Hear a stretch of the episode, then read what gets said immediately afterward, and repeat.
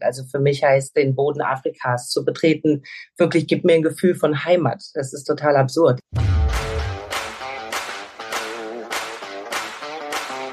All You Can Stream, dein Navigator durch die Streaming-Welt. Hi, ich bin Micha. Und ich bin Melanie. Als Redakteure von TV Digital und Streaming interviewen wir Stars aus dem In- und Ausland. Und besuchen regelmäßig aktuelle Dreharbeiten. Hier verraten wir euch, welche Streaming-Neustart sich wirklich lohnt.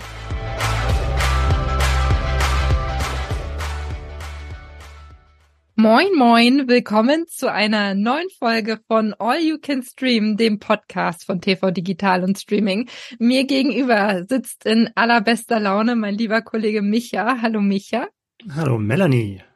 So, ja. und lass mich, lass mich zum Einstieg sagen, du hast vor ein paar Wochen ein Einstiegsthema an mich herangetragen. Wir reden da ja hin ja. und wieder schon ein bisschen eher drüber.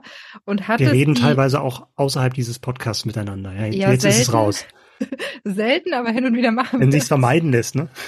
Ähm, du hast ein Thema an mich herangetragen, von dem meine erste Reaktion war, ich verstehe es nicht.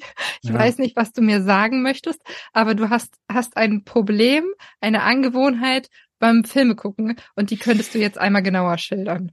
Es ist weder ein Problem noch eine Angewohnheit. Es war eher so eine Frage, ob es dir so geht wie mir. Und mir ist es nämlich letztens aufgefallen, als ich Was wir fürchten gesehen habe. Also diese ZDF-Mediathekenserie, die wir auch in unserer Halloween-Folge vorgestellt haben. Wer das noch nicht gesehen hat, gerne nachholen. Ist immer noch verfügbar. Auch außerhalb von Halloween. Und da gab es so ein paar Schockeffekte. Ich habe das doch damals in der Folge auch angedeutet, wo ganz plötzlich ein Gesicht zum Beispiel erscheint und man wird total überrascht und eben ein bisschen geschockt als Zuschauer. Und ich habe mich gefragt, und ich habe es jetzt nicht so richtig gesehen, spulst du jetzt zurück oder nicht? Weil ganz früher war das ja teilweise auch wirklich dann so gedreht, dass man es nur einmal sehen konnte und es nicht dafür gedacht war, dass man jetzt da zurückspult, Standbild machen kann und genau erkennen kann, ach, das ist die Person oder die sieht so aus. Das war mein moralisches Dilemma. So, also erstmal, wer spult denn während eines Filmes zurück? Um zu gucken, was da gerade passiert ist. Ich, ich mache das öfter mal, insbesondere wenn ich irgendwas nicht verstanden habe, weil neben mir gequatscht wurde oder sowas oder so, irgendwelche okay. Geräusche kamen. So, ich ja. habe ja den Anspruch, tatsächlich alles zu verstehen, also auch inhaltlich und äh, akustisch. Und wie gesagt, bei diesen Schockeffekten, wo man also einmal ganz kurz eine Fratze sieht oder sowas. Und das kann ja dann auch wichtig sein, wer da zu sehen war. Und ich habe mich gefragt, eigentlich wollen die Serienmacher oder die Filmemacher doch eigentlich gar nicht, dass man das sich genauer anschaut, weil es sollte ein Bruchteil einer Sekunde da sein und dann sollte man dieses Bild im Kopf mit sich tragen, aber nicht zurückspulen, Pause drücken und das genau analysieren. Ich glaube ehrlich gesagt, das ist wirklich nicht die Intention der Filmemacher, weil wenn du es nur eine Zehntelsekunde oder so siehst, dann sollst du es ja auch nur eine Zehntelsekunde sehen. Und genau, genau, die, dieses Gefühl daraus mitnehmen, was du in dem Moment eben mitnimmst, diese Frage danach, was war das, wer war das und was bringt mir das für diesen Film, ich habe noch nie, das ist mir ein absolutes Rätsel, ich habe noch nie von irgendjemandem gehört, dass er wirklich zurückspult und sich das nochmal anguckt. Also das nee. mit dem Reden, das, das kann ich verstehen. Das macht mein Freund auch manchmal, dass wenn ich dann anfange zu reden oder sag, sag mal, hast du das verstanden? Und er so, nee, jetzt habe ich es nicht mehr verstanden, weil du geredet hast. Ähm, dann spult er gelegentlich auch nochmal zurück. Aber das, das, das, nee, auf die Idee bin ich auch noch nicht. Du gekommen. kennst auch diesen Zwiespalt nicht, dass man ja auch eigentlich sehen möchte, also nochmal sehen möchte, was man da gerade gesehen hat, insbesondere wenn es irgendwas ganz Überraschendes war bei einem Horrorfilm? Äh, ich glaube, das Problem an der ganzen Sache ist eher bei mir, dass ich, wenn es was Überraschendes oder besonders Gruseliges war, dass ich es generell schon nicht nochmal sehen möchte, weil ich mich mhm. ja gerade schon gegruselt habe. Ah, okay, merk schon. Ich glaube, das entzaubert. Ich glaube, das nimmt ganz, ganz viel von der Magie des Filmes, wenn du das machst. Absolut, sehe ich auch so, habe ich auch so gesehen, aber da schlagen dann zwei äh, Herzen in meiner Brust, dass ich ge gedacht habe von, na, eigentlich willst du es nochmal sehen, aber so ist wahrscheinlich nicht der Plan gewesen der Filmemacher. Aber wenn man natürlich Horrorfilme durch, durch geschlossene Hände hindurch sieht und sich schon beim ersten Mal gegruselt hat, dann kann ich auch verstehen, dass man da wenig Lust drauf hat, nochmal zurückzuspulen. Schicke ganz liebe Grüße an deine Frau und sag ihr, dass sie dir das nächste Mal auf die Finger hauen soll, wenn du wieder auf so eine Idee kommst. ja, nee, also nee, nee, kenne ich nicht bin aber gespannt, ob die Leute vielleicht bei dem, was wir heute mit dabei haben, es sind, sind gruselige Sachen. Es gibt vielleicht die eine oder andere Szene, wo man nicht hinschauen möchte, aber ich glaube, so gruselig ist es nicht. Aber ich bin gespannt, was das für Impulse bei den Hörerinnen und Hörern möglicherweise auslösen wird. Micha, magst du einmal verraten, was wir heute alles an spannenden und auch sehr düsteren Themen teilweise mit dabei haben? Das stimmt, das ist dann eine andere Art von, von Düsternis, über die wir da sprechen. Aber um nochmal ganz kurz auf die Halloween-Folge zurückzukommen, das, die hat ja vielleicht den, den einen oder die andere überrascht, dass wir außer der Reihe eine Folge hatten. Insofern, wenn ihr das nicht verpassen wollt, ne, dann am besten Follower werden, abonnieren bei euren Podcast-Plattformen und dann seid ihr immer auf dem neuesten Stand bei All You Can Stream. Und folgt uns gerne auch bei Instagram. Da sind wir unter All You Can Stream Podcast erreichbar. Ja, was haben wir heute in der Sendung? Wir haben unter anderem Alles Licht, das wir nicht sehen, die Netflix-Verfilmung eines preisgekrönten Buchs mit der, mit der Besetzung von äh, Louis Hofmann und Hugh Laurie unter anderem. Wir haben Fingernails, das ist eine Romanze, die spielt in einer Welt, in der man mit einem Test überprüfen kann, ob man wirklich verliebt ist. Und wir stellen uns die Frage, was passiert eigentlich, wenn Flüchtlinge im Mittelmeer an Bord eines Kreuzfahrtschiffes kommen? Und die Frage wird beantwortet in der Serie Unwanted. Und dazu haben wir auch mit der Hauptdarstellerin Jessica Schwarz gesprochen. Und wir haben die Serie, die Miniserie Die zweite Welle, in der eine Todgeglaubte auftaucht und für Chaos sorgt. Das zugrunde liegende Buch holte 2015 den Pulitzer-Preis und jetzt will die Serie dazu an den Erfolg anknüpfen. Die Rede ist von Alles Licht, das wir nicht sehen, ist bereits bei Netflix ganz aktuell verfügbar. Vier Teile hat diese Miniserie und Melanie verrät uns, worum es eigentlich geht. Ja, es ist ein bisschen komplex, lass es mich so formulieren. Wir sind in Frankreich im August 1944, zumindest teilweise. Es gibt natürlich auch Rückblenden bei dieser ganzen Geschichte in Saint-Malo. Und ähm, wir begleiten ein junges, blindes Mädchen, was hierher geflüchtet ist aus dem besetzten Paris, aus dem von Deutschen besetzten Paris mit ihrem Vater, gespielt von Mark Ruffalo. Und die sendet über ein Radiosignal, Signale eben an ihre Umwelt und liest da immer von Jules Verne ein Buch und zwar 20.000 Meilen unter dem Meer. Das hat zum einen den Effekt, dass die Leute irgendwie zur Ruhe kommen, eine vertraute Geschichte haben und irgendwas haben, woran sie sich festhalten können. Und zum anderen natürlich den Effekt, dass sie damit versteckte Signale an ihre Umwelt sendet. Ich war überrascht, als ich davon gehört habe, dass Sean Levy der Regisseur ist. Das ist ja ein Macher, den man jetzt bei dem Stoff jetzt nicht unbedingt verortet hätte. Ne? So Holocaust und Zweiter Weltkrieg, der ist ja bekannt für, ja, für Blockbuster Popcorn-Kino, ne? also nachts im Museum und Produzent von Deadpool und von Stranger Things. Ähm, ist er der Richtige für den Stoff? Ich weiß nicht, wie es mit jemand anderem ausgesehen hätte. Lass es mich so formulieren. Ich kann sagen, dass der Stoff als solcher, glaube ich, gelungen adaptiert worden ist. Die Frage ist, ob der Stoff als solcher ebenso gut als Serie funktioniert. Das kann man hm. sich, glaube ich, eher fragen. Ich weiß jetzt nicht, ob das unbedingt auf den Regisseur zurückzuführen ist. Was er aber, glaube ich, gut gemacht hat, wenn er dafür verantwortlich ist, dass er natürlich auch einige Hollywood-Stars mit ins Boot geholt hat. Also wir haben Mark Ruffalo, das habe ich gerade schon gesagt, der spielt den Vater von dem jungen Mädchen. Hugh Laurie haben wir mit dabei. Wir haben Lars Eidinger mit dabei, ist jetzt nicht Hollywood Hollywood, aber ähm, ja. zumindest hat er schon ein paar internationale Rollen gespielt. Also von der mhm. Besetzung her sind wir ganz, ganz stark dabei und vielleicht ist das tatsächlich auch auf den Regisseur zurückzuführen. Du hast gerade schon das Format angesprochen. Das ist ja eher ein seltenes Format. Also klar, Miniserie, aber wir haben uns über die Jahre so ein bisschen dran gewöhnt, dass selbst Miniserien dann acht oder zehn Folgen haben was ja nicht immer gerechtfertigt ist. Und ich fand es ganz spannend, dass wir jetzt hier keinen Film haben, aber auch keine traditionelle Miniserie, sondern ein Vierteiler. Du bist schon der Meinung, dass es das richtige Format ist auch für den Stoff? Also ich finde schon. Ich finde gerade bei so einem komplexen Thema brauchst du eben auch die Möglichkeit, dich entsprechend ja, dich entsprechend der Thematik wirklich ausführlich zu widmen. Und das ist meiner Meinung nach in dem Fall tatsächlich gut gelungen. Ich muss gestehen, Micha, wir haben eben schon darüber geredet. Ich habe den Fehler gemacht. Man kann es als Fehler bezeichnen. Es muss nicht unbedingt so sein. Ich habe mir die Serie angeschaut. Ich habe mir eine Meinung darüber gebildet. Und dann habe ich gedacht, okay, schau mal, was andere Medien jetzt so geschrieben haben. Und mhm. da sind teilweise wirklich Verrisse bei gewesen. Ein mhm. lieber Kollege von einem anderen Blatt hat geschrieben, es ist leicht, diesen Vierteiler nicht zu mögen. Und das mhm. war der Einstiegssatz. Und da habe ich schon gedacht, okay, okay, rudern wir jetzt alle mal ein bisschen zurück. Ja, es ist kitschig und ja, das zieht sich tatsächlich so durch alle vier Teile ein bisschen durch.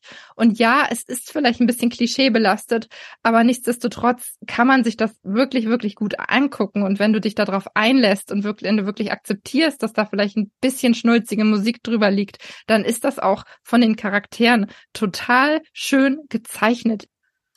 Die Darstellung von Nazis ist ja auch immer so eine Sache in Filmen und Serien. Ne? Ich, ich hatte das in Folge, in der Mai-Folge von All You Can Stream, hatten wir ja auch dieses Blood and Gold. Ich weiß nicht, ob du dich dran erinnerst. Also mhm. so eine Nazi-Farce. Und da war mir das ja zu dick aufgetragen, wenn dann irgendwelche SS-Offiziere so das, das pure Böse spielen wollen und schon fast wie so eine Parodie oder eine Karikatur wirken. Wie ist es denn jetzt bei Alles Licht, das wir nicht sehen geworden mit der Darstellung der Nazis?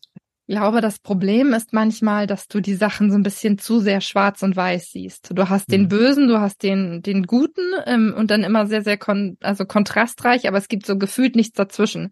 Das ist, glaube ich, manchmal so ein bisschen das Problem. Und wir haben jetzt hier zum Beispiel Lars Eidinger, der eben auch einen Nazi spielt, der ähm, ja der krank ist und Sorge davor hat zu sterben und einem Diamanten hinterher reist, beziehungsweise verzweifelt versucht, den zu finden, hm. ähm, weil dieser Diamant verspricht, ewiges Leben zu haben.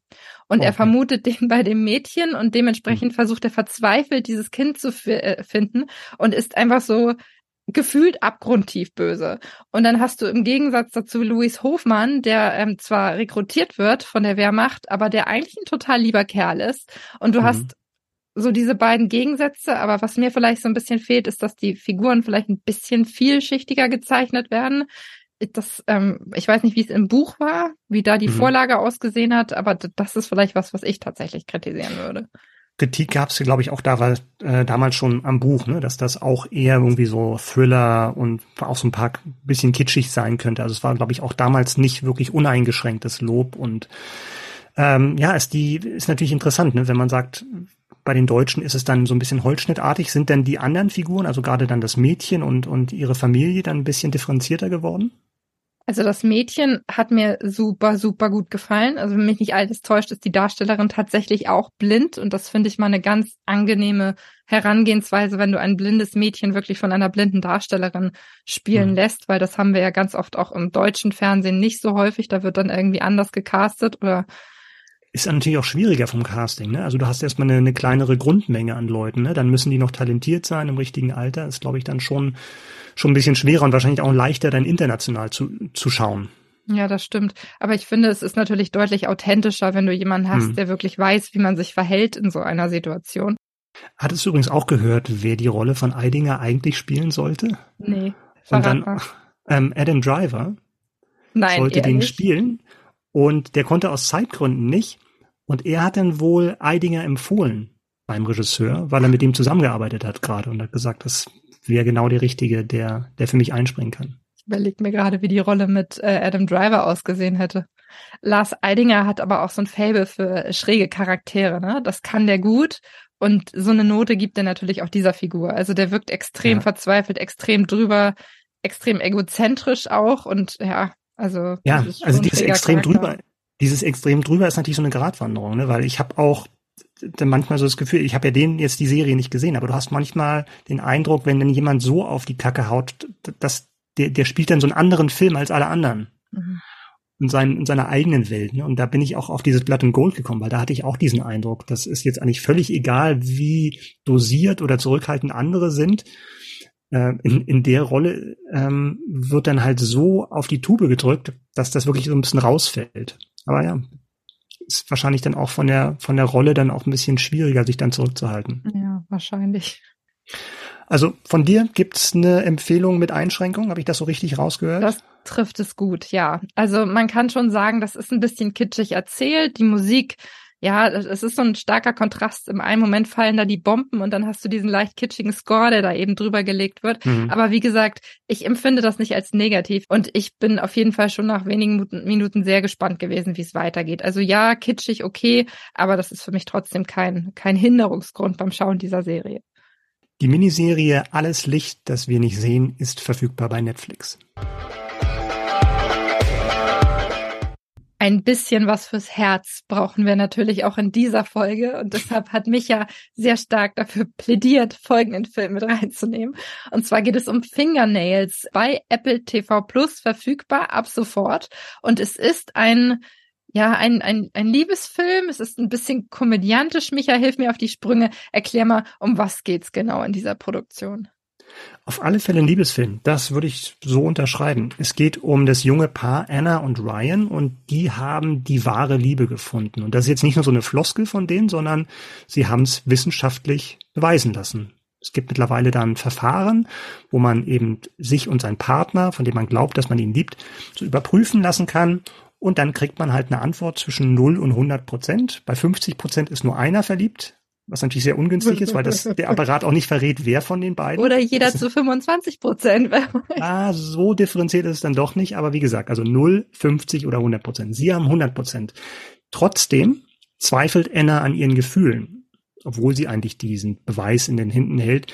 Und deswegen nimmt sie einen Job an in einem Institut, wo eben diese Liebestests durchgeführt werden, aber auch Beziehungstrainings, wo Leute dann es vielleicht schaffen können, eben auf diese 100 Prozent zu kommen.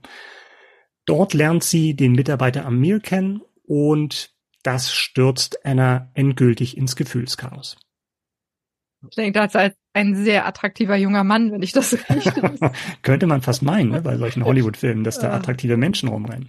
Ja, ja. Ähm, ähm, Amir wird gespielt von äh, Riz Ahmed. Von dem ich großer Fan bin, muss ich an dieser Stelle einschmeißen. Ist auch ein toller Schauspieler. Also war ja auch schon für Sound of Metal äh, für den Oscar nominiert, war auch bei Star Wars schon dabei. Ganz tolle Miniserie damals gemacht, The Night of, äh, toller Darsteller. Und ähm, Jesse Buckley spielt die Anna oder Anna die ist Sängerin, irische Sängerin und Schauspielerin. Die kennt man wahrscheinlich am ehesten aus Tschernobyl, aus mhm, der Miniserie. Okay.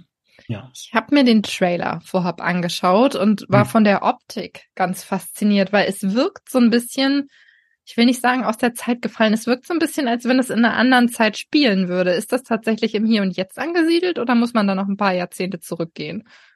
Das ist eine gute Frage. Das ist ja auch so ein, so ein Trend, dieses Lo-Fi, also dass du zwar, eigentlich ist es ja ein Science-Fiction-Film, wenn du so willst. Ne? Es gibt eine wissenschaftliche Methode, die halt unheimliche Auswirkungen hat, die auch noch nicht Realität ist, aber die, wenn es gibt, äh, sie geben würde, halt unheimliche Auswirkungen auf das Zwischenmenschliche und auf die Gesellschaft letztendlich hast. Es wird nicht wirklich verraten, in welcher Zeit das spielt. Dieses Gerät, was dieses Liebesergebnis äh, ausdrückt, das ist schon sehr, sehr oldschool gemacht. Also das Design, ne? das sieht mehr aus wie so eine Mikrowelle und ein Monitor mit einem 80er Jahre Design und ähm, 80er Jahre Pixelschrift. Das heißt, das wirkt sehr, sehr alt. Die Welt an sich wirkt modern, auch wie sich, wie es auf den Straßen aussieht. Also du hast jetzt keine fliegenden Autos oder sowas.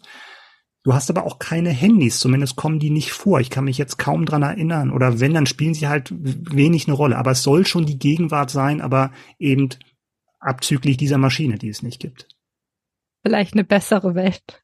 Eine Welt ohne Handys. Also vielleicht Ach so, meinst du, ich, ich dachte, du meinst den Liebesbeweis. Das ist natürlich ja, immer die große, das ist natürlich die zentrale Frage. Ist es wirklich besser oder nicht? Ja, ja, die Liebe, Liebe ist in, in jeder Generation ein Problem und stellt in jeder Generation, glaube ich, alle Leute wieder vor große Herausforderungen. Das schön gesagt. Die Liebe ist generell ein Problem. Ist sie, ist sie, ist sie. Ich, ich könnte dir so manche Geschichte, glaube ich, erzählen, aber lassen Erzähl wir das. Erzähl doch mal. nee, nee, das bewahren wir uns für hinterher auf. Aber lass doch mal, sag doch mal, wie authentisch ist denn das, was wir da sehen? Nimmst du den Darstellern das ab? Wie gut sind die? Weil ich war überrascht, das sind starke Namen, die da mitspielen. Und ich finde, das mhm. klingt für mich eher wie so eine, wie so eine, wie so eine Standard Love Story, weißt du? Also, und das kann es ja eigentlich nicht sein. Eigentlich, also was sehr, sehr klassisch ist, natürlich diese eine Frau zwischen zwei Männern. Ne? Das haben, kennen wir ja seit Urzeiten und auch teilweise hat es dann auch einen sehr schlechten Ruf bekommen, eben durch irgendwelche Event-Mehrteiler, äh, irgendwie vor historischem Hintergrund, irgendwie vor 20 Jahren bei Sat 1 oder so. Aber ja, das letztendlich ist es eine sehr klassische Geschichte, aber kriegt natürlich nochmal einen Twist durch diese, durch diese Technologie, die dann doch dich deine Beziehung entweder hinterfragen lässt oder dich so in Sicherheit wiegt. Dass du sagst von wegen, wir haben doch 100 Prozent, das ist doch alles in Ordnung. Das ist so eher die, die Position, die Annas Freund, der Ryan, einnimmt. Der wird gespielt von Jeremy Allen White, den kennen wir aus The Bear, wo er auch einen Golden Globe bekommen hat, also diese Küchen, äh, Sitcom nicht, aber Dramedy würde ich mal sagen, wo er diesen Küchenchef in so einem Imbisslokal spielt. Der ist dann, er sagt von wegen, ja, wir haben doch 100 Prozent, wir haben doch alles, ist zufrieden und in Anna ist halt diese, doch schleicht sich so eine Unzufriedenheit rein und dass sie halt auch dieses Ergebnis hinterfragt. Insofern natürlich schon noch mal ein Twist für die klassische Liebesgeschichte. Wie gut hat dir denn dieser Film gefallen? Würdest du tatsächlich ein Lob aussprechen oder bist du gar nicht so der, der Kitsch oder der Romanzen, Romanzen es ist, es ist erfreulich unkitschig. Das muss man tatsächlich sagen, weil es ganz sensibel, ganz zurückhaltend erzählt wird, ohne diese großen Gesten, wo dann irgendwie im Showdown jemand irgendwie zum Flughafen fährt und dann vor versammelter, vor versammeltem Publikum dann seine Liebe gesteht oder sowas. Das ist jetzt kein Hugh Grant Film. Aber es, ich habe den Film total, ich habe mich nicht eine Sekunde gelangweilt bei dem Film. Und ich habe mich trotzdem danach gefragt, also es hat Spaß gemacht, das zu gucken, ich habe mich trotzdem danach gefragt, was will mir dieser Film eigentlich sagen? Das mag jetzt eine sehr verkopfte Frage und eher so ein persönliches Problem von mir sein, aber dass man den Gefühlen in Sachen Liebe mehr vertrauen sollte als den Ergebnissen eines obskuren Apparates, das dürfte doch eigentlich allen klar sein und das ist eigentlich auch den Hauptfiguren klar. Aber was mich dann trotzdem wieder überzeugt hat und dass ich mir diese Frage eigentlich nicht während des Films gestellt habe, liegt tatsächlich an der Besetzung. Also weil Jesse Buckley und Riz Ahmed machen das einfach toll und das ist glaube ich auch ein Geheimnis von guten Liebesfilmen ist, dass du willst, dass die beiden Hauptfiguren zusammenkommen. Du willst, dass es dieses Paar gibt. Und unter den Gesichtspunkten ist, ist das tatsächlich ein Erfolg. Und mir tut jetzt schon der arme Mann leid, der weiß, das war eine 100% Beziehung. Ja, was war denn los? Und seine Frau ist. Man muss wirklich sagen, Jeremy Allen White hat echt eine undankbare Rolle im wahrsten Sinne des Wortes. Also das hat mich so ein bisschen überrascht. Ähm, das ist, ähm, wir haben die anderen beiden mehr zum. Und ich muss noch vielleicht noch ganz kurz zum Abschluss, bevor wir, äh, bevor wir zum nächsten Thema kommen, noch mal kurz sagen, warum das eigentlich Fingernails hast. Und da wirst du vielleicht jetzt dein Gesicht verziehen.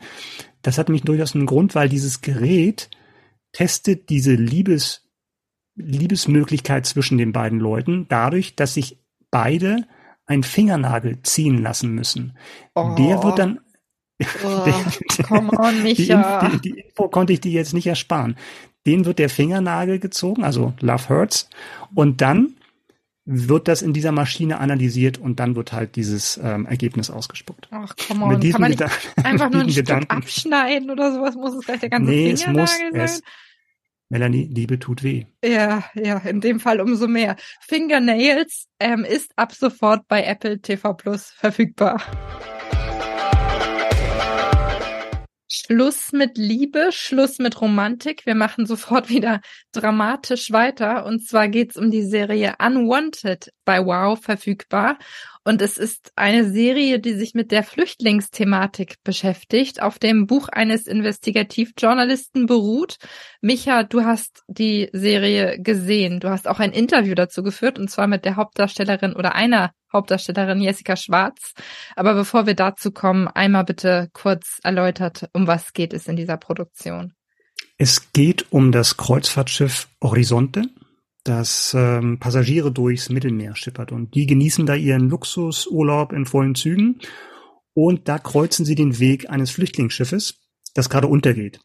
Und viele sterben von den Flüchtlingen und die überlebenden 28 werden an Bord der Horizonte genommen und dort prallen tatsächlich zwei Welten aufeinander, wie man sich das denken kann. Ne? Und die Urlauber reagieren ganz unterschiedlich auf die unerwarteten Gäste und für die Crew um den Kapitän und die Co-Kapitänin stellt sich natürlich dann die Frage, sollen die Geflüchteten wirklich wieder nach Libyen zurückgebracht werden, wo sie dann Folter oder noch Schlimmeres erwartet.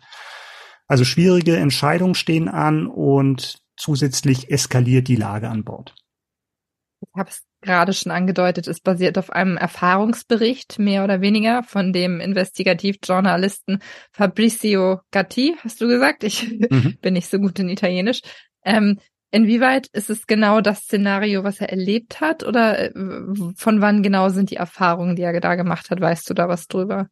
Ich glaube, das Buch war schon von 2007 oder so 15 Jahre alt ungefähr. Die Serie ist aktuell und basiert ist vielleicht ein bisschen zu viel gesagt. Ne? Also es hat tatsächlich die Grundlage dann eben gegeben für die Serie, aber dann auch sehr frei eben bestimmte Stränge rausgegriffen, weil in dem Buch geht es tatsächlich dann, dass er, der, der Journalist, der italienische Journalist, mitgegangen ist auf der Route von Migranten von Afrika eben nach Europa und da auch schon undercover unterwegs war.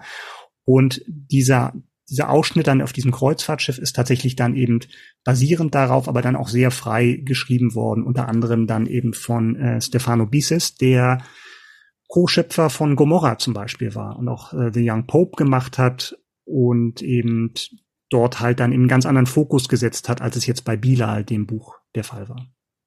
Das ist ein wichtiges Thema. Das ist ein sensibles Thema und ein Thema, dem wir uns eigentlich alle nicht so richtig verschließen können. Aber ich finde, wenn du das in eine Serie packst, ist das natürlich auch ein großer Balanceakt, der damit einhergeht. Ein Balanceakt zwischen Feingefühl und komplett deplatzierten vielleicht auch Szenarien, die davon statten gehen. Was würdest du sagen? Wie sensibel ist das jetzt erzählt? Auf alle Fälle ist es sensibel erzählt und du hast völlig recht, das ist schon ein schwieriges Thema und du hast ja dann auch immer so die Aufgabe, einerseits willst du dem Thema gerecht werden als Serienmacher und dann willst du natürlich auch unterhalten. Das ist jetzt ein hartes Wort in dem Zusammenhang, aber es bringt jetzt auch nichts, wenn du dann acht Folgen machst und schauen dann, und es hat so eher so ein Dokumentarcharakter und wird sehr, sehr trocken, dann schauen es ohnehin nur die Leute, die ohnehin schon da sehr differenziert rangehen an das Thema. Ne? Also du musst schon, zumindest wurde das hier so gemacht, auch tatsächlich eine Handlung haben, einen Plot, der sich nach vorne bewegt, der spannend ist, der dich irgendwie dranbleiben lässt, bis zum Schluss irgendwie zu erfahren, worum geht's bei der Geschichte. Das ist ja auch das Wunderbare das ist äh, an hm. Unterhaltung im Grunde, dass du die Möglichkeit hast, Menschen zu erreichen mit Themen, denen sie sich ansonsten vielleicht möglicherweise verschließen würden, hm. weil sie es nicht mehr schaffen, die ganzen Nachrichten zu schauen, weil sie die ganzen traurigen Themen vielleicht auch nicht mehr ertragen. Finde ich das toll, dass Serien in der Lage sind, solche Themen eben auch an Menschen heranzutragen. Es, es spielt auf einem Kreuzfahrtschiff, da lässt sich jetzt die Frage nicht umgehen, inwieweit ist denn das jetzt tatsächlich auf dem Wasser gedreht worden oder sind das wirklich alle Studioaufnahmen? Das ist tatsächlich ähm, hauptsächlich auf dem Wasser gedreht worden. Was hauptsächlich ist vielleicht das falsche Wort, aber die waren mehrere Wochen auf einem Kreuzfahrtschiff unterwegs. Ein Kreuzfahrtschiff, was noch vorher noch gar nicht genutzt war. Das lag auch Corona-bedingt dann eben im Hafen und die erste Fahrt, die erste richtige Fahrt, die mit diesem Schiff gemacht wurde, war für diese Serie. Insofern hast du da schon wirklich, das wirkt sehr, sehr authentisch. Also da waren dann keine anderen Urlauber an Bord, sondern das war tatsächlich dann eben diese Filmcrew, die im Mittelmeer vor der Küste Italiens unterwegs war, um die Szenen zu drehen. Zusätzlich dazu haben sie in Rom halt sehr große Sets gebaut, wo dann das teilweise der Innenbereich dieses Schiffs dann nochmal nachgebaut wurde, weil du eben dann noch unabhängiger warst, ähm, wenn es darum ging, die Szenen zu drehen. Lass uns noch einmal über die Besetzung sprechen. Du hast jetzt, du hast Flüchtlinge dabei, du hast natürlich auch die Crew an Bord. Sind sie da jetzt wirklich auf unbekannte Leute gegangen, um das Ganze vielleicht auch irgendwie authentischer wirken zu lassen, oder haben sie da wirklich dann auch namenhaft gecastet? Es ist sehr bunt gecastet, weil du hast so einen multinationalen Cast eigentlich an Bord. Äh, aus deutscher Sicht am spannendsten, Jessica Schwarz hattest du schon erwähnt, die die Co-Kapitänin spielt, die dann auch vor diesem Dilemma steht, zusammen mit dem Kapitän, mit dem sie auch so ein bisschen über Kreuz ist. Wie verhält man sich jetzt eigentlich, nachdem man diese Flüchtlinge aufgenommen hat? Also wie geht's dann weiter? Du hast dann in Nebenrollen noch zum Beispiel Silvester Groth dabei, Barbara Auer spielt seine Frau, also schon Namen, die man auch als und Gesichter, die man als deutscher Zuschauer auf alle Fälle wiedererkennt. Du hast mit Jessica Schwarz gesprochen. Wir haben es gerade schon angedeutet. Bevor wir in dieses Gespräch gehen und da mal reinhören, magst du schon mal verraten oder zumindest anteasern, um was für Themen es sich darin dreht? Sie, ich habe sie zum Beispiel gefragt, äh, oder sie hat erzählt, wie schwierig das eigentlich jemand ist, in Uniform zu spielen, was mir jetzt gar nicht so irgendwie, ähm, was mir gar nicht so aufgefallen ist. Aber dass dann Oliver Hirschspiegel, das hat mir noch nicht gesagt, der ist der Regisseur aller Folgen, den wir aus der Untergang zum Beispiel kennen, der hat da sehr, sehr genau hingeschaut, dass dann auch gerade die Leute, die dann eben die Besatzung gespielt haben, dass die die richtige Haltung haben. Und das beschreibt sie eigentlich ganz schön, ne? dass dann immer er mal gesagt hat, von wegen, jetzt wackelt mal nicht so hin und her, ihr sollt immer Haltung annehmen und nicht so viel blinzeln und so weiter. Darüber hat sie gesprochen. Was ich aber auch spannend finde, ich habe mit ihr darüber gesprochen, dass es ja sehr differenziert dargestellt wird ähm, und ob sie dann auch teilweise so Schamgefühle hat. Ne? Weil es geht natürlich auch. Der westlichen Gesellschaft wird der Spiegel vorgehalten. Wie gehen wir damit um? Und am Anfang jubeln alle, als diese Flüchtlinge da an Bord gehen. Und das kann dann auch sehr, sehr schnell umschlagen. Also wie fühlt man sich als Schauspieler, gerade wenn dann unter den Statisten auch äh, Leute dabei sind, die eben ähnliche Erfahrungen gemacht haben wie die Flüchtlinge in der Serie. Und äh, zum Schluss wurde es dann auch emotional, weil ich sie gefragt hatte, wie sie mittlerweile auf Deutschland blickt. Äh, sie lebt seit ein paar Jahren in Portugal äh, und ja, da wurde es dann überraschend emotional im Gespräch. Bin gespannt, dann hören wir mal rein in das Interview mit Jessica Schwarz. Jessica Schwarz, herzlich willkommen bei All You Can Stream. Hallo, ich freue mich sehr, dass ich hier sein darf. Schön, dass du da bist. Du spielst in Unwanted die stellvertretende Kapitänin eines Kreuzfahrtschiffes, äh, das Geflüchtete in Seenot aufnimmt und dann spitzt sich die Lage ziemlich zu. Was hat dich am meisten an dem Projekt gereizt? Also ich weiß noch, als ich die Drehbücher bekommen habe und das Angebot bekommen habe, äh, dachte ich so, ah, okay, es geht also um äh, tatsächlich das Buch auch, also Auszüge aus dem Buch Bilal, das ich selber schon gelesen hatte und damals sehr, sehr bemerkenswert fand und wirklich ähm, einfach mir mal so ein bisschen die Augen damals geöffnet hat, wie tatsächlich und woher tatsächlich Flüchtlinge kommen, was sie auf sich nehmen. Ähm, und war natürlich sofort Feuer und Flamme. Und dann äh, kam natürlich Oliver Hirschspiegel ins Spiel, ähm, wo ich, äh, von dem ich natürlich sowieso ein großer Fan bin und irgendwie dachte, wollte ich schon immer mal mitarbeiten. Und ich glaube, da wäre alles toll gewesen, aber tatsächlich dann noch so einen wunderbaren Stoff zu bekommen, der ja eigentlich schon längst, längst überfällig ist. Ich meine, wir haben jetzt schon immer wieder Filme gehabt in letzter Zeit, äh, wo tatsächlich Leute, die auf See sind, und das passiert wahrscheinlich auch häufiger, als man denkt, ähm, auf, auf Flüchtlinge treffen und es dort so viele Regeln und Gesetze gibt, äh, wie man damit umgehen müsste eigentlich und sollte, war ich, war ich wirklich happy, dass ich, dass ich die Möglichkeit hatte, dabei zu sein. Es ist auch noch eine internationale Produktion, einfach ein, eine große Produktion, wo ich einfach das Gefühl hatte, toll, also schön und es muss einfach auch erzählt werden. Wie ist das eigentlich als Schauspielerin, wenn du privat Bücher liest? Hast du dann im Hinterkopf dann auch schon mal so eine Verwertbarkeitsfrage von wegen, ah, das ist ein Stoff, der vielleicht verfilmt werden könnte? Und guckt man sich dann auch schon Rollen aus? Wenn ich Bücher lese, ja, das tatsächlich. Also es ist schon das ein oder andere Buch. Ich habe auch mit einer Freundin mal ein tolles Buch gelesen, wo wir uns auch sofort an die Autorin gewendet haben, ob man das nicht verfilmen könnte. Da hat sie meint, sie hat es leider schon einer befreundeten Regisseurin gegeben. Okay. Wir waren dann auch beim Casting und haben es aber leider nicht bekommen. ähm, es war dann total deprimierend. Wir wollten auch nie den Film danach sehen.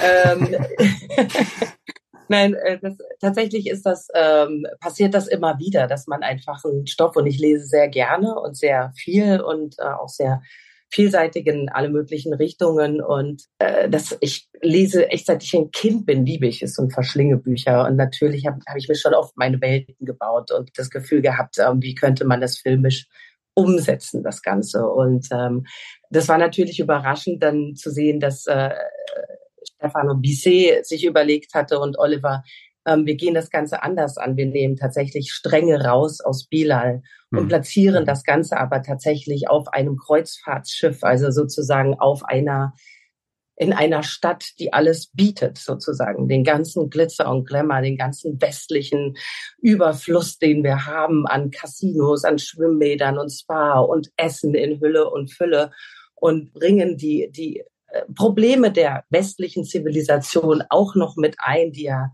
tatsächlich wirklich klein wirkt im Gegensatz zu dem, was dann die Flüchtlinge erleben und mit was mit dem, was sie kommen und ähm, zeigen das in, in diesem in dieser Möglichkeit, was dort möglich ist. Also wenn tatsächlich diese zwei Welten aufeinandertreffen. Die Szenen auf dem Kreuzfahrtschiff sehen extrem authentisch aus. Kannst du vielleicht ein bisschen mhm. was sagen zum Dreh? Also ihr habt ja tatsächlich auf einem echten Schiff gedreht. Ja, wir waren auf der äh, Virgin, waren da aber knapp nur vier Wochen. Ich war gar nicht lange so lange da, weil mein größter Teil findet ja tatsächlich ähm, äh, in der na, auf der Brücke. Auf der Brücke danke. findet ja tatsächlich auf der Brücke statt und ähm, die wurde in einem Studio nachgebaut, aber auch unglaubliche 40 Meter lang.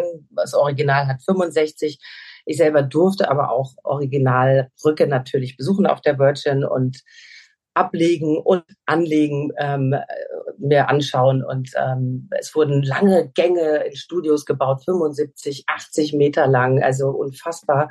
Und äh, merkte selber aber, als wir auf dem Schiff waren, ich glaube, ich hatte nur so drei, vier Szenen auf dem richtigen Schiff, musste aber auch über Wochenende mal mit rausfahren, um schlechtes Wasser abzulassen, neues Wasser zum Tarieren, wieder einzufüllen und und und ein paar Übungen zu, auszuprobieren des Schiffes. Die Serie ist ziemlich differenziert, finde ich, wenn es darum geht, auch diesen Mikrokosmos an Bord des, des Schiffes zu zeigen, wer welche Meinung hat und wie sich die auch vielleicht verändern dann im Laufe der, der Folgen. Teile der, der westlichen Gesellschaft wird aber auch so der Spiegel vorgehalten. Ja. Hast du bei den Dreharbeiten dann auch als Teil dieser Gesellschaft dann auch sowas wie Scham verspürt angesichts der Thematik? Natürlich, natürlich. Also ich hatte natürlich irgendwie dadurch, dass meine Figur äh, mein Vorbild war natürlich Carola Rakete, so als in, in, in meinem Charakter, mit der ich mich dann viel auseinandergesetzt habe und habe mich gleich bei sämtlichen äh, Organisationen angemeldet, die, wo es um genau bei NGOs und den Piraten und überall angemeldet und gespendet wie eine Wahnsinnige, weil man natürlich das Gefühl hat, wir machen alle viel zu wenig. Und man, ne, das ist, äh, das Herz ist sowieso da, weil ich ein unglaublich sozialer Mensch bin. Mein mein Seelenkontinent ist Afrika. Meine Eltern sind da mit mir hingeflogen, das erste Mal, als ich drei war. Und ich habe mich dort immer heimisch gefühlt. Also für mich heißt, den Boden Afrikas zu betreten, wirklich gibt mir ein Gefühl von Heimat. Das ist total absurd. Ich habe jetzt schon öfter von Schauspielern gehört, je dramatischer der Filmstoff, also das, was praktisch dann in den Szenen gespielt wird, desto gelöster ist die Stimmung in den Drehpausen, weil das dann irgendwie so eine Art Ausgleich ist. Wie war das bei dir und Unwanted? Ich muss gestehen, ich habe sehr viel Zeit in der, in der Mittagspause, weil wir waren ja immer, also hauptsächlich in unserem Studiokomplex, ähm, habe ich an meinen Szenen gearbeitet. Ich habe wirklich, ich habe eigentlich gefühlt nur gearbeitet, weil äh, Kapitänspatent gemacht. genau, so ungefähr. Ja, ich, ich bin, Englisch ist nicht meine Muttersprache und ich dachte so, toll, ich darf auf Englisch drehen, das ist super und merkte irgendwie, das ist wahnsinnig schwer, auf Englisch zu drehen das auch, auch gerade irgendwie wirklich Kapitän zu sein. Oliver Hirsch, wie wir uns erst mal drei, vier Tage wirklich da hineinbekommen musste, zu sagen, keine Hände in den Hosentaschen. Äh, es wird gerade gestanden. Ich will nicht so viel Geblinzel haben. Bleibt mal gerade mit dem Körper. Ihr wackelt. Ihr wackelt doch nicht. Du kommst jetzt ja und guckst ja an, du wackelst. So, wobbling. Und ich so, aber wir sind doch auch mal im Schiff. Ich weiß nicht, wie oft ich das Wort wobbling gehört habe, aber es ist dann in meinen Sprachschatz übergegangen. Du lebst seit ein paar Jahren in Portugal und mhm. mich, mich hätte mal interessiert, inwieweit sich dein Blick auf Deutschland dadurch verändert hat von außen. Ja, das ist, ähm, ich, wir verfolgen natürlich, trotz allem äh, sind wir ja Deutsche und äh, sind natürlich auch sehr daran interessiert und äh, lese täglich meine Tageszeitungen, die ich brauche und schauen unsere Tagesthemen und unsere Tagesschau und alles so. Und äh, viel Dokumentation und äh, natürlich ist man ständig in einer gewissen Sorge. Ich komme selber, wir haben ein Hotel und eine Gastronomie und ich kenne all diese Probleme, die gerade einer gute Mittelschicht irgendwie angehören und bin natürlich auch in Sorge und denke, wie soll das funktionieren, wenn wir jetzt äh, auf 19 Prozent wieder hochgehen müssen in der Gastro. Also das ist für uns äh, nicht mehr, also wirklich nicht mehr zu tragen. Und ähm, das macht äh, unserer Familie bereitet das Sorgen, ja. Und man schaut sorgenvoll hin, auch wie natürlich dieser ganze Rechtsruck. Also ich, ich, ich, ich bin gerade in einem sehr, sehr komplizierten Dreh, muss ich sagen. Und alles, was jetzt so in den letzten zwei Wochen passiert ist und mir das Herz bricht, ich habe gemerkt, ich kann und muss teilweise mich weghalten von den sozialen Medien, weil ich das sonst hier nicht, also ich bin dann auch gleich ganz krank geworden, einfach weil ich gemerkt habe, ich schaffe das rein von meiner Sensibilität gerade nicht, das zu vereinen. Also das würde mir, keine Ahnung, kann ich gleich anfangen zu heulen. Mhm. nee, das ist, ähm, und, und konnte mich deswegen bei Instagram auch zu noch nichts äußern, weil ich gedacht habe, ich muss das hier jetzt erstmal irgendwie schaffen. Und äh, das ist, es ist viel. Also es beunruhigt wirklich sehr. Ich komme auch aus Hessen und ähm, habe natürlich auch gewählt und äh, äh, also Briefwahl gemacht und habe wirklich irgendwie gehofft, das Ruder wird dann noch rumgerissen und dann das zu sehen, ähm, dass da die AfD die zweitstärkste Kraft wird, ist natürlich einfach nur entsetzlich. Einfach nur entsetzlich. So. Jessica Schwarz, vielen Dank fürs Gespräch. Danke auch.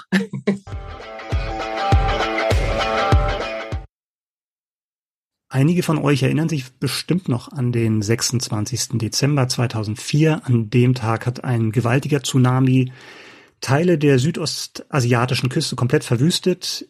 Insgesamt sind fast eine Viertelmillion Menschen gestorben. Und jetzt wird diese Katastrophe zum Ausgangspunkt eines ZDF-Sechsteilers. Die zweite Welle heißt die Serie und startet am 4.11. in der ZDF Mediathek. Und Melanie, du hast die Serie gesehen und kannst uns ein bisschen was dazu verraten. Du hast es schon angesprochen, genau. Wir befinden uns im Jahr 2004 und zwar in Thailand. Und da möchte eine junge Frau mit Mann und Tochter und einigen Freunden ihre Schwester besuchen, die mittlerweile dort lebt und mit der sie in der Vergangenheit einige Schwierigkeiten hatte. Und die möchten eben klar, klar Schiff machen zwischeneinander. So, und das Ganze eskaliert vor Ort ein bisschen und dementsprechend es kommt zum Streit und so weiter und so fort. Und bevor sie dann tatsächlich diesen Streit wieder klären können, kommt es eben zu diesem Tsunami und die Schwester gilt ab da eben als vermisst und die junge Frau, die wir im Anfang gesehen haben, ist tot. So, das ist das Ausgangsszenario und dann setzt diese Serie im Grunde 15 Jahre später an. Das ist ja auch so ein Horrorszenario, jetzt unabhängig von der, von der Katastrophe, die sich da ereignet hat, ne? dass man nach einem Streit tatsächlich keine Möglichkeit mehr hat, sich zu versöhnen, ne? weil dann, mhm. weil es einfach zu spät ist. Ne? Also das finde ich dann auch mal irgendwie ein, ein sehr guter, sehr guter Kniff tatsächlich, um da so Drama aufzubauen. Genau, und das Tragische an der ganzen Sache ist, dass die Tochter dieses Unglück eben überlebt. Also alle Freunde überleben das Unglück, der Vater, die mhm. Tochter, nur die Mutter ist tot. Und wie gesagt, die Schwester, die in Thailand gelebt hat, gilt als verschollen. Das mhm. Besondere mhm. ist, dass die jetzt nach all der Zeit auf einmal in Deutschland vor der Tür steht, vor der Tür des Vaters und der Tochter und sagt, hallo, hier bin ich. Und natürlich, naja, ein Geheimnis verbirgt und ein bisschen was möchte. Und auch die Freunde von damals haben eben ein Geheimnis, was sie seither mit sich rumtragen und das ganze Konstrukt gerät jetzt so ein bisschen ins Wanken. Okay, dann eher Drama als Thriller? Eine Mischung aus beidem, würde ich hm. sagen. Und ich glaube, einer der Gründe dafür, dass es so ein bisschen beides ist, ist für mich die wahnsinnig starke Leistung von Caroline Schuch, die wirklich in der Hauptrolle der Schwester zu sehen ist und die wirklich ganz, ganz viele Seiten von sich zeigt. Am Anfang ist sie so diese Schwester, die wirklich so mit der Vergangenheit hadert und nicht weiß, ob sie auf die, die, Schwester eben wieder zugehen soll. Und dann wirklich 15 Jahre später ist sie wirklich der, der Drogenjunkie, der eben aus Thailand wiederkommt, da lange im Gefängnis gesessen hat und komplett düster und abgewrackt wirkt und eine ganz, ganz andere Seite auf einmal von sich zeigt. Haben die Hinterbliebenen sie für tot gehalten oder galt sie nur als verschollen oder wusste man sogar, dass sie im Gefängnis ist? Nee, nee, man wusste nicht, dass sie im Gefängnis ist. Sie galt als verschollen und dementsprechend eben auch als tot. Weil man hat auch die andere, also die Mutter von dem Kind, hat man auch nicht wiedergefunden. Und deshalb ähm, gelten die Leute halt alle als tot, weil es sind ja wirklich wahnsinnig viele Menschen damals ums Leben gekommen. Ich glaube 230.000 Tote, unendlich viele Verletzte und wirklich ganz, ganz viel Zerstörung. Da sind einige Leute nicht wieder aufgefunden worden. Schuch hast du gerade erwähnt. Wen gibt's denn sonst noch da im Ensemble? Weil das scheint ja tatsächlich so eine Ensemble-Serie zu sein. Definitiv. Es ist multiperspektivisch erzählt. Also wir haben immer mhm. wieder eine andere Perspektive, die wir einnehmen. Die Tochter spielt eine große Rolle und dann natürlich ihr Vater, gespielt von äh, Johann Bülow. Der ist mit dabei. Ähm, dann haben wir Luise Bär unter anderem in einer Hauptrolle, beziehungsweise im Grunde ist es eine kleine Rolle, weil sie am Anfang als Schwester zu sehen ist, die dann eben verstirbt und nicht wieder auftaucht. Und dann haben wir Tim Bergmann mit dabei, den ganz viele Leute vielleicht aus den Nele Neuhaus-Verfilmungen kennen, die ich persönlich auch sehr, sehr liebe. Inwieweit wird denn der Tsunami selbst gezeigt? Das ist ja schon so eine so eine Grundsatzentscheidung, glaube ich, die du dir stellen musst, wenn du so eine Serie machst. Ne? Was zeige ich, wann lasse ich einfach die Bilder, die wahrscheinlich jeder von der Verwüstung immer noch im Kopf hat oder viele zumindest noch irgendwie eben für sich stehen oder inwieweit zeige ich tatsächlich die, diese, dieses, diese Naturkatastrophe an sich? Ich fand das ganz spannend, weil sich wirklich die komplette oder fast die komplette erste Folge mit der Zeit vor der Katastrophe und mit der hm, Katastrophe okay. selbst beschäftigt. Das heißt, du siehst wirklich, wie diese Welle dann eben auf die, auf die Küste zukommt. Du siehst, wie sie die Leute quasi mit sich reißt, wie sie das eine Haus zum Beispiel mitreißt, wo die, wo die Menschen drin sind. Und du hast einmal ein Szenario, wo du wirklich von oben auf die Küstenlandschaft blickst und das Ganze nochmal extrem gut sehen kannst. Und es wird zum Beispiel auch gezeigt, wie die Leute dann da drin schwimmen also wie Caroline Schucht dann ihre Tochter verliert, die dann da eben auch verzweifelt paddelt und dann auch auf einmal verschwunden scheint. Also du siehst es tatsächlich überraschend deutlich und damit habe ich ehrlich gesagt auch nicht gerechnet, als ich die Serie angemacht habe. Mhm. Weißt du, wie sie das gedreht haben und wo sie das gedreht haben? Das Ganze ist entstanden inmitten der Corona-Pandemie. Ähm, die ist entstanden in Belgien, in Deutschland und in Thailand. Und dadurch, dass da natürlich ganz, ganz großer Lockdown war, war es ein bisschen schwierig, das Ganze auch zu drehen. Und mhm. was ich total interessant fand, war, dass sie in Bangkok so eine Art Wasserloch mehr oder weniger gebaut, gebuddelt haben und da wirklich ganz, ganz viele von diesen Tsunami-Szenen haben entstehen lassen, weil es wo deutlich günstiger gewesen wäre, als wenn du das komplett nur im Studio aufnimmst, haben sie es auf mhm. diese Weise gemacht. Und zum Beispiel auch einige der Unterwasserszenen sind in Bangkok in einem Schwimmbecken, im olympischen äh, Schwimmbecken entstanden an der Uni Bangkok. Also du hattest natürlich auch Szenen, die wirklich in freien Gewässern spielen, aber so die Tsunami-Szenen waren wirklich in diesem, in diesem selbstgebauten Wasserloch. Hast du irgendwas gehört, ob das in Belgien vielleicht sogar diese Studie von der Schwarm war? Weil da war doch auch was mit Belgien, ne? Ja, ja. Also, wo das sie Unterwasserszenen in gedreht Belgien haben. gedreht. Ob sie das jetzt tatsächlich auch da gedreht haben, weiß ich nicht. Aber okay. würde sich im Grunde ja anbieten. Aber mhm. ich weiß auch nicht, wie teuer das ist. Der Schwarm war ja eine durchaus teure Produktion. Ich weiß das nicht, stimmt. wie viel Geld sie jetzt hier in dem Fall zur Verfügung stehen hat. Ja, aber wie hat das denn für dich gewirkt? Ne? Weil das ist natürlich sowas darzustellen, gerade wenn du sagst, die nehmen sich für die vor der Katastrophe und für die Katastrophe irgendwie eine ganze Folgezeit. Da ist natürlich dann auch so ein bisschen Druck da, dass die Bilder auch wirken. Ne? Und das kann natürlich mit einem begrenzten Budget dann auch schnell irgendwie ein bisschen piefig aussehen. Ja, das stimmt. Aber du musst sagen, also dieser Tsunami, der hat ja wirklich ganz, ganz große Ausmaße gehabt, ist auf verschiedene Küstenregionen gestoßen. Also es waren ja im Grunde mehrere Tsunamis, die irgendwie zugeschlagen haben. Und da hast du ja nur diesen kleinen Kosmos, den du siehst. Du hast das Haus von dieser Frau, ähm, die da eben dann verschütt geht und ihre Schwester eben auch, die da auch verschütt geht, die dann vor dem Haus noch steht und brüllt, komm raus, komm raus. Das siehst du und dann siehst du, wie diese Welle wirklich kommt. Das heißt, du siehst eigentlich nur den Einfluss an dieser einen Stelle und später eben nochmal eben über einem ganzen Gebiet, aber das wird dann ja von oben gezeigt. Also von daher finde ich, dass sie das gut gemacht haben, dass sie wirklich einen kleinen Bereich genommen haben, da gezeigt haben, wie man dann da schwimmt und wie die, wie, wie, wie diese Welle eben zuschlägt und nicht mhm. versucht haben, das zu groß zu ziehen, weil ich glaube, dann wäre das Risiko wirklich deutlich größer gewesen. Und wie hat dir die Serie insgesamt gefallen? Ich fand sie erstaunlich undurchsichtig. Ich habe das ja ganz oft bei deutschen Formaten und es tut mir leid, aber meistens ist es so, dass du nach kurzer Zeit wirklich schon verstehst, in welche Richtung das Ganze jetzt hm. gehen soll und dass es halt wirklich sehr, sehr voraussehbar wirkt. Und in dem Fall habe ich so ein bisschen gebraucht, bis ich verstanden habe, in welche Richtung das Geheimnis jetzt gehen könnte. Was verbirgt sich dahinter? In der ersten Folge kommt gar nichts durch, in der zweiten deutet es sich schon so ein bisschen an. Und was ich spannend fand, war auch, dass du die Konsequenzen dieser Katastrophe auf die jungen Leute gezeigt bekommst. Weil die Tochter, die damals überlebt hat, ist natürlich in einer Situation, dass sie ein Trauma davon getragen hat. Die kann nicht mehr ins Wasser gehen. Die ist nicht mehr geschwommen mhm. seit dem ganzen Drama damals. Und dass du wirklich diese kleinen Traumata irgendwie nochmal vor Augen geführt bekommst, fand ich tatsächlich sehr, sehr spannend.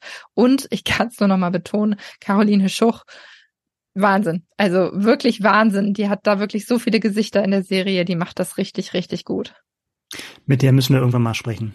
Ja, ich. sollten wir mal tun. Vielleicht ja. freut sie, vielleicht kommt sie ja mal in einen Podcast. Ich würde mich freuen. Das wäre schön. Das wäre schön. Die zweite Welle startet am 4.11. in der ZDF Mediathek. Micha. Mhm. Ich glaube, das war eine, eine der düstersten Folgen, die wir bisher hatten, so ja. themenmäßig. Also vom ja. Holocaust zu den Flüchtlingsdramen hinüber zum Tsunami. Aber wir haben auch gezogene Fingernägel dabei. Ja, das würde ich jetzt als nächstes Drama nochmal anführen. Das hat mich auch äh, im Nachgang noch traumatisiert. Nee, ich möchte es mir auch absolut nicht ja, vorstellen. Ja, das tut mir leid. Ich hatte auch kurz überlegt, ob ich das Detail weglasse, aber das konnte ich dir und uns und den Hörern nicht ersparen. Ja, was man aber dazu sagen muss, es sind alles wichtige Themen. Ne? Es ist jetzt nicht irgendwie plumper Horror, den wir jetzt hier drin haben, sondern es sind wirklich alles, alles wichtige Themen gewesen. Ja, stimmt, das stimmt. Aber vielleicht geht's beim nächsten Mal trotzdem wieder ein bisschen, ein bisschen heller zu bei der Themenauswahl. Und wenn ihr wissen wollt, ob es heller zugeht, dann habe ich einen Tipp für euch. Und zwar lasst uns gerne ein Abo da. Folgt uns auf einer Podcast-Plattform bei Apple, bei Spotify, bei was auch immer. Folgt uns, dann werdet ihr immer informiert, wenn wir eine neue Folge mit dabei haben. Genau, wir haben schon ein Auge auf die nächste Folge und ja, freuen uns drauf, die jetzt demnächst ganz bald belegen zu dürfen. Bis dahin, fröhliches Stream. Macht's gut. Tschüss. Tschüss.